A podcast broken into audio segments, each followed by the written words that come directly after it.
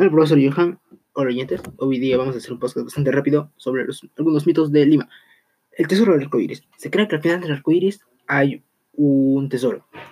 También se cree en varios países de que hay una olla con monedas de oro de un duende, el diente y el ratón.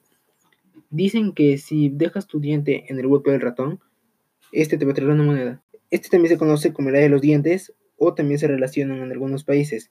Sirenas tienen dientes filosos. Este tipo de mitos son los que hablan comúnmente los marinos. Se dice que si te cubre el cerebro los oídos no te va a afectar su canto. Los muñecos malignos. Se dice que los muñecos vudú, en el, ahí en el Perú, que despiertan por la noche y hacen alboroto. Los gatos se roban el aliento. Pero esta se dice de que los gatos se ponen en tu pecho y te roban el aliento. Los duendes tienen miedo a las tijeras. Y los duendes burlones.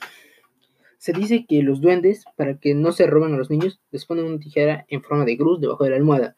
Y de que los duendes son bastante juguetones y le jalan los pelos a la gente de la selva y les tiran cosas.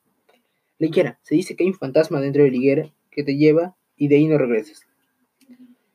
Las legañas del perro te hacen ver fantasmas.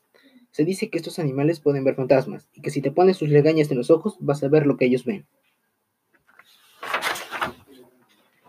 Pero algunas, el demonio en el espejo. Se dice que si te miras en el espejo a las 12 de la noche con una vela encendida, tu cara se va a deformar y va a formarse un demonio.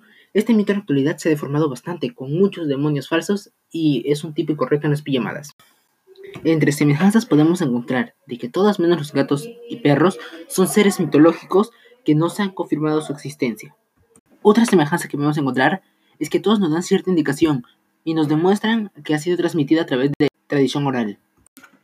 Y entre las diferencias podemos encontrar que hay seres reales y otros ficticios, son por diferentes edades y algunos pueden acabar muy bien, como otras muy mal. Gracias.